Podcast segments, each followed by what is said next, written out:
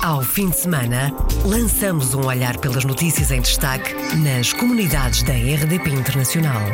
As reportagens, os protagonistas e os acontecimentos na revista da semana. Edição de Virgílio Luís Silva.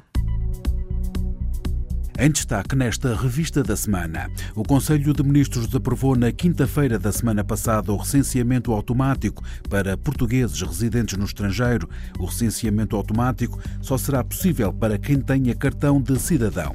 Está a ser feito um inquérito junto dos lusodescendentes em França, uma iniciativa da Cap Magellan e da Fundação Carlos Gulbenkian, com o objetivo, entre outros, de saber o que é um lusodescendente e conhecer também a sua realidade. Foi regulamentado o que faltava para a Lei da Nacionalidade avançar em definitivo. Na quinta-feira foi aprovada em Conselho de Ministros. Bem-vindo à Revista da Semana. Revista da Semana. Iniciamos esta revista da semana com a notícia que o Conselho de Ministros aprovou na quinta-feira da semana passada o recenseamento automático para portugueses residentes no estrangeiro.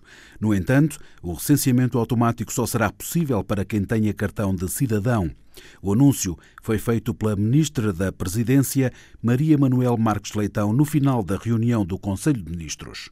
O Conselho de Ministros aprovou também uma proposta que altera o regime de recenseamento eleitoral, eh, permitindo que os imigrantes passem a ser recenseados do mesmo modo, os imigrantes detentores de cartão de cidadão passem a ser recenseados do mesmo modo, automaticamente, do mesmo modo que acontece com os cidadãos que residem em território nacional a partir da morada indicada no seu cartão de cidadão. Um dia feliz considera Paulo Costa, do movimento Migrantes Unidos e um dos líderes da petição Também Somos Portugueses, a que já está em discussão na Assembleia da República. A petição defende o recenseamento automático e o voto eletrónico para os imigrantes. Fico muito satisfeito e de certeza todos os outros elementos também somos portugueses e todos todo mundo apoiaram esta petição porque de facto achamos que é de toda a justiça que isto aconteça e que o recenseamento seja facilitado para os imigrantes. Agora esperançados que a segunda parte da nossa petição, que é o voto eletrónico, também seja pelo menos aberta a possibilidade disso vir a acontecer. Portanto, é um dia feliz. Paulo Costa, do movimento Migrantes Unidos, agora à espera que o governo aprove o voto eletrónico para os portugueses no estrangeiro. O recenseamento automático viu luz verde na quinta-feira da semana passada. Uma vitória das comunidades e para as comunidades, disse a RDP Internacional Flávio Martins, presidente do Conselho Permanente das Comunidades Portuguesas. Para nós é, é uma vitória, porque contempla um anseio muito antigo das comunidades e acho que partir de agora, nós teremos uma ideia mais real da quantidade de cidadãos portugueses e portuguesas que vivem fora do território nacional e terão, se eles quiserem então, possibilidade de participar efetivamente das eleições para as quais a diáspora for convocada e tiver direito a participar. Flávio Martins chama a atenção para as diferenças. Há várias formas de recenseamento no recenseamento automático, caberá ao português ou à portuguesa, caso não queira apresentar um pedido para ser retirado da listagem dos eleitores. Portanto, é, é um modelo um pouco diferente do recenseamento obrigatório que se aplica é, no continente da Madeira e nos Açores, e também é diferente do atual modelo, que era o recenseamento facultativo, o que trazia sempre muitos problemas, não é? Porque a maioria das pessoas, quando vai aos postos consulares, nem sabe se está ou se não está recenseada, e, na maioria das vezes, os funcionários dos postos consulares deveriam fazer a pergunta de se as pessoas querem ou não querem estar recenseadas, e isso não acontecia na prática. E, portanto, o número de recenseados era sempre muito baixo em quase todos os postos consulares. Isso agora será revisto e eu espero, portanto, que nas próximas eleições para a Assembleia da República, para o Parlamento Europeu, para a Presidência da República, a diáspora não apenas esteja com um número muito maior de eleitores e eleitoras, mas que efetivamente participe como deve ser, se não é o direito, é um direito dever de todo cidadão, de toda cidadã. Flávio Martins, presidente do Conselho das Comunidades Portuguesas, e Paulo Costa, do Movimento Migrantes Unidos, em declarações à RDP Internacional. Paulo Costa e Flávio Martins fizeram parte da delegação que entregou em janeiro, na Assembleia da República, a petição Também Somos Portugueses. Há mais estudantes portugueses a querer ir para o Reino Unido. O Brexit está a acelerar o crescente número das candidaturas de portugueses a universidades britânicas o próximo ano letivo pode ser a última oportunidade para iniciar estudos académicos com financiamento a 100% das propinas por parte do governo de Londres. A OK Estudante é uma empresa especialista no ensino superior britânico que recruta estudantes portugueses. Agora, ainda mais, conta Raimundo Souza. No último ano, nós enviamos mais de 700 estudantes para o Reino Unido e este ano estaremos enviando mais de mil estudantes para o Reino Unido. Eu diria que o Brexit ele está acelerando uh, tomadas de decisões, enquanto que o estudante até o ano passado, digamos assim, ele diga, ele podia pensar, não, eu posso esperar para o próximo ano para tomar a decisão. Alguns até eh, recebiam a oferta do, da universidade e resolviam ficar mais um ano para juntar algum dinheiro para, para levarem com eles. Né? Este ano, em função de haver aqui uma expectativa aqui de que possa ser o último ano, isso está levando as pessoas a tomarem uma decisão, portanto, imediata. Estudantes portugueses candidatos a estudar em universidades inglesas são mais agora, porque depois da saída do Reino Unido da União Europeia é provável que as regras mudem. O próximo ano letivo pode ser o último que garante quatro anos de estudos com propinas pagas pelo governo britânico. Raimundo Souza, diretor da OK Estudante, acredita que esta empresa de recrutamento contribui para este aumento da procura. Eu, que estudante, eu diria que é grande responsável por esse crescimento. Nós desenvolvemos um trabalho em Portugal de promoção desta oportunidade, portanto, para os portugueses, de uma forma muito forte, muito, muito ativa mesmo. Nós levamos, portanto, esta oportunidade às escolas em Portugal, ao contrário do que muitas pessoas possam imaginar mais de 85% dos estudantes que encaminhamos para o Reino Unido são provenientes de escolas públicas. Nós trabalhamos única e exclusivamente com o Reino Unido. Tá? Nós somos especialistas no Reino Unido. Nós somos considerados por muitas agências, por muitas universidades no Reino Unido, a melhor agência mundial. Raimundo Souza, da OK Estudante, que ajuda portugueses a entrarem em universidades britânicas. A Caixa Geral de Depósitos vai fechar balcões no estrangeiro. A medida foi anunciada na quinta-feira da semana passada pelo presidente executivo da Caixa Geral de Depósitos aos deputados da Comissão Parlamentar de Orçamento e Finanças. Há operações como o caso de Espanha, de, do Brasil, da África do Sul, que serão alienadas. Há outras sucursais que, de pequena dimensão que também serão encerradas. Paulo Macedo recordou que a Caixa Geral de Depósitos teve prejuízos consecutivos nos últimos sete anos e neste momento está num processo de recapitalização de 5 milhões de euros. O que significa lusodescendente? Qual é a realidade dos lusodescendentes em França? Perguntas do inquérito da Cap Magellan, Associação de Jovens Lusodescendentes em França, e da Fundação Carlos Gulbenkian à comunidade portuguesa em França.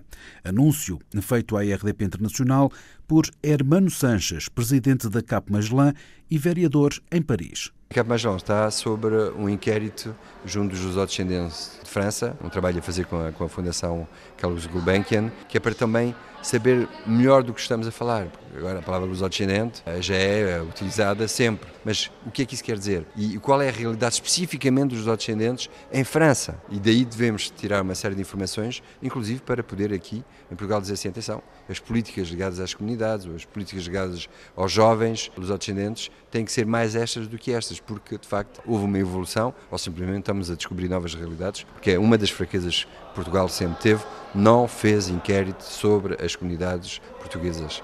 E isso é difícil. Como é que nós podemos ter programa para as comunidades se não temos exatamente um conhecimento de, do que elas são e de como é que elas evoluíram? Hermano Sanches sublinha a importância de estudos para as políticas e programas destinados às comunidades portuguesas no mundo.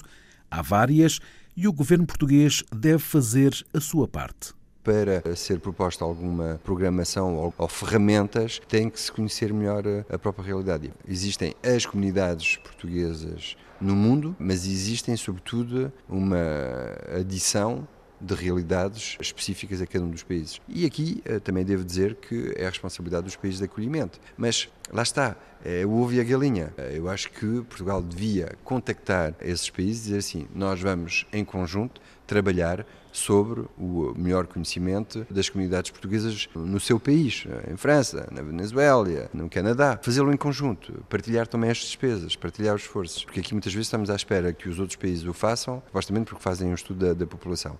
Sim, mas em França já não há estudo sobre a comunidade portuguesa, portanto não podemos deixar aos outros ter a possibilidade de dar ou não informação sobre como é que nós queremos trabalhar com as nossas comunidades, porque portugueses aqui, portugueses lá fora, portugueses um dia, portugueses para o resto da vida e para o resto das gerações, de uma certa forma. E é isso que é preciso compreender. É um objetivo, é uma política que devia ser nacional, mas é uma, é uma visão. Nós queremos, de facto, que haja essa visão suprapartidária e com um plano de 10, 20 anos. Hermano Sanches, presidente da CAP Magellan e vereador em Paris, em declarações à RDP Internacional. Está a ser feito um inquérito junto dos lusodescendentes em França, uma iniciativa da CAP Magellan e da Fundação Carlos Gulbenkian, com o objetivo, entre outros, de saber o que é um lusodescendente e conhecer também a sua realidade. O filme promocional Live a Day in Alcácer acabou de arrecadar dois prémios em dois festivais da especialidade. O filme foi divulgado numa rede de festivais de filmes de turismo, como disse a RDP Internacional David Mendes, da empresa produtora Ideias com Pernas o filme de Alcácer, depois de ter sido produzido, tanto para o município de Alcácer de Sol, foi também divulgado numa rede de festivais internacionais, de filmes de turismo especificamente, Ainda agora começou o início dos festivais, portanto, estes festivais vão ocorrer durante o ano de 2017. São cerca de 20 festivais em que o, o filme está inscrito e acabamos de passar os primeiros três e ganhamos dois prémios realmente em dois desses certames. Um deles foi realmente em Berlim e o outro foi no festival na Bulgária, em Veliko Tarnovo. As distinções foram conseguidas no Festival de Berlim, da Golden City Gate, com a obtenção do segundo prémio na categoria City Tourism Film, e no International Tour Film Fest, na Bulgária, onde o filme conseguiu o primeiro prémio em Corporate Tourism Film. Na quarta-feira, a Venezuela viu manifestações da oposição e do governo em 24 estados, protestos da oposição contra a alegada ruptura constitucional e contra duas sentenças do Supremo Tribunal de Justiça. O Supremo limitou a imunidade parlamentar e assumiu as funções do Parlamento, no qual a oposição detém a maioria. Milu de Almeida, conselheira das comunidades portuguesas, descreveu à RDP Internacional na noite de terça-feira o cenário que se vive em Caracas, com militares por todo o lado. Prevê-se um dia bastante complicado, porque de lado e lado estão a convocar para as pessoas na rua, mas já desde ontem Caracas está militarizada e não se prevê nada positivo. Oxalá que tudo corra bem, oxalá que não tenhamos mais caramuças como as que temos tido até agora e oxalá que não haja mais mortes nem mais feridos como tem havido. Essa é a nossa esperança, mas em realidade o cenário está muito, muito complicado, porque quando decidem militarizar uma cidade não é por nada bom. Que não digam que é para prever, porque não é para prever nada. É simplesmente para reprimir. Milo de Almeida, conselheira das comunidades e presidente da Mulher Migrante na Venezuela. Três pessoas morreram, dezenas ficaram feridas, protestos de quarta-feira por toda a Venezuela. As vítimas mortais, uma estudante universitária de 24 anos, um jovem de 17 e um militar, foram baleados por alegados apoiantes do presidente venezuelano Nicolás Maduro. 400 pessoas foram detidas e duas estações de televisão que transmitiram os protestos da oposição foram suspensas. Milu de Almeida, conselheira das comunidades e presidente da Mulher Migrante na Venezuela, na quarta-feira à noite descrevia na RDP Internacional a situação e contava que havia então a registrar duas mortes e vários feridos. Há já um jovem falecido de uma bala na cabeça tenho informação que no estado de acaba de falecer outra jovem também com uma bala. E estamos nesta situação, é assim, a repressão continua. Houve feridos? Feridos, há várias pessoas feridas, inclusive onde eu estava, várias, uma senhora já de certa idade, uma bomba que lhe deu num braço. Pronto, há várias pessoas, sim, afetadas pelos gases. Dentro que não é normal, é anormal, mas que aqui já se tornou normal que estes acontecimentos sucedem sempre que há uma uma manifestação da parte opositora. Quando me diz que são bombas, é, é o lançamento do gás lacrimogéneo, é isso? É gases lacrimógenos, sim, as bombas com gases lacrimógenos. Milúdia Almeida, conselheira das comunidades portuguesas e presidente da Mulher Migrante na Venezuela, em declarações na noite de quarta-feira à RDP Internacional.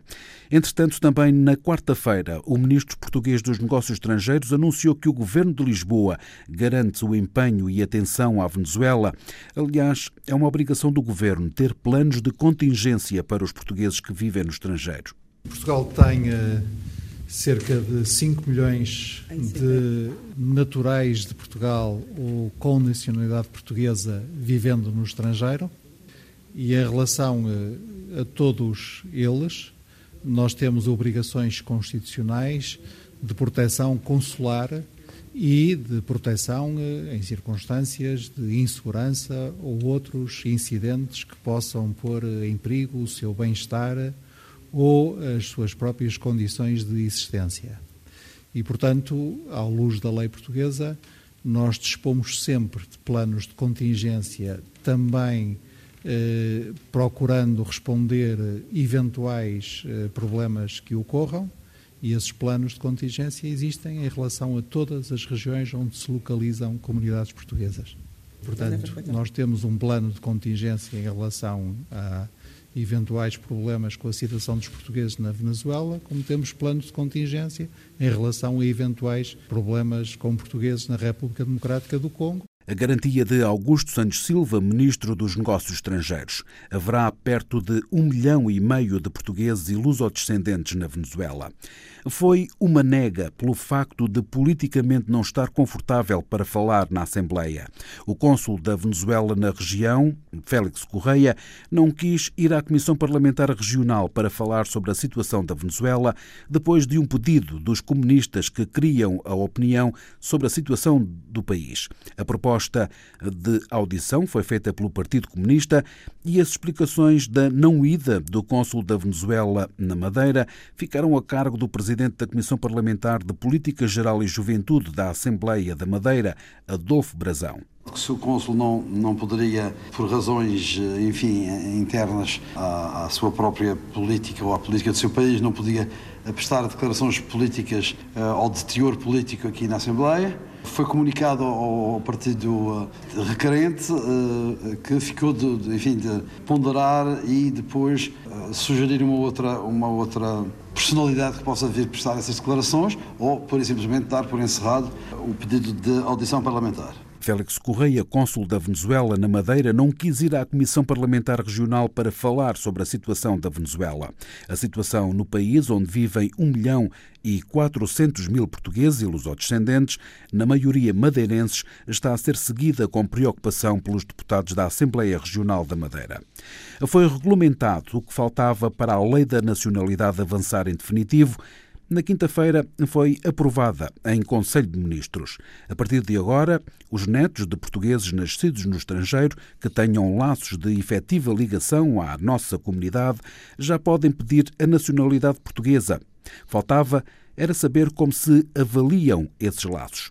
O secretário de Estado das Comunidades explica alguns dos critérios que vão ser tidos em conta na atribuição da nacionalidade portuguesa introduz um conjunto de critérios, todos eles que são critérios complementares e não critérios uh, cumulativos, que passam naturalmente por uma relação com o país, uma relação uh, que, digamos, tem a ver com a deslocação com alguma regularidade a Portugal, com o facto de ter nascido num país de língua oficial portuguesa, com o facto de também manter uma, uma relação, no mínimo de cinco anos, com um movimento associativo português, do ponto de vista cultural, do ponto de vista social, do ponto de vista económico e empresarial, ou do ponto de vista humanitário, portanto, vinculando também não apenas esses eh, cidadãos aos valores, mas vinculando-os também a uma prática que tem que ver com a sua relação afetiva, com aqueles que no exterior eh, estão vinculados a Portugal. E, portanto, julgo que se consegue, eh, por esta via, encontrar uma solução que corresponde às melhores expectativas dos portugueses no mundo e, muito particularmente, permita-me sublinhar, porque é importante para todos, mas tem um significado muito especial, sei bem disso, porque já lá estive várias vezes e foi um dos assuntos que mais me colocaram e com maior veemência para os portugueses que vivem eh, no Brasil. O secretário de Estado das Comunidades, José Luís Carneiro, com alguns dos requisitos para a obtenção da nacionalidade por parte de netos de portugueses, netos nascidos no estrangeiro. José Luís Carneiro não deixou de reconhecer os contributos para a celeridade deste processo.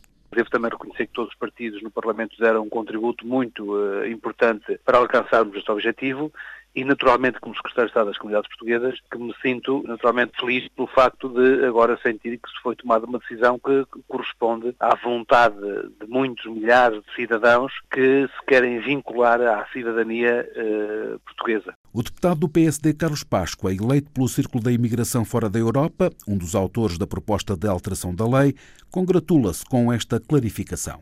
Ah, é um dia muito, muito feliz. Como sabe, tem vários anos em que eu estou envolvido nessa batalha para aprovação dessa, da matéria da nacionalidade de origem para os netos, porque entendo que existe nas comunidades uma discriminação com, com esses netos, ou seja, tendo dois netos, descendentes do mesmo avô, um pode ter a nacionalidade portuguesa de origem porque o pai dele tirou, pode passá-la para ele. O outro não pode porque o pai, por alguma razão, não, não atirou e aí terminaria o vínculo. Carlos Páscoa explica que são milhares os netos de portugueses que vão ser abrangidos por esta alteração.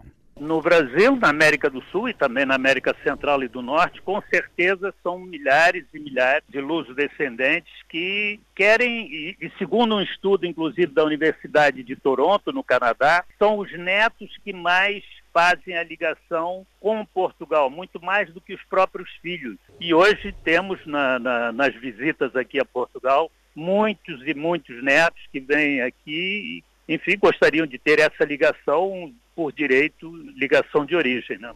Carlos Páscoa, deputado social democrata pela imigração. Vai ser mais fácil a obtenção da nacionalidade para os netos de portugueses que vivem no estrangeiro.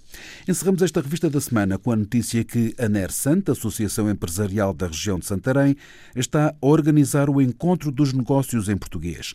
O encontro tem como objetivo promover as relações económicas entre empresas portuguesas e empresários da diáspora portuguesa, como disse a RDP Internacional Pedro Félix responsável pelo encontro. O Encontro Negócio em Português é um encontro que pretende aproximar as empresas da região de empresários da CPLP e, fundamentalmente, de empresários da diáspora portuguesa, ou seja, empresários portugueses que estão fora ou os descendentes, portanto, e aproximar estas empresas numa vertente comercial.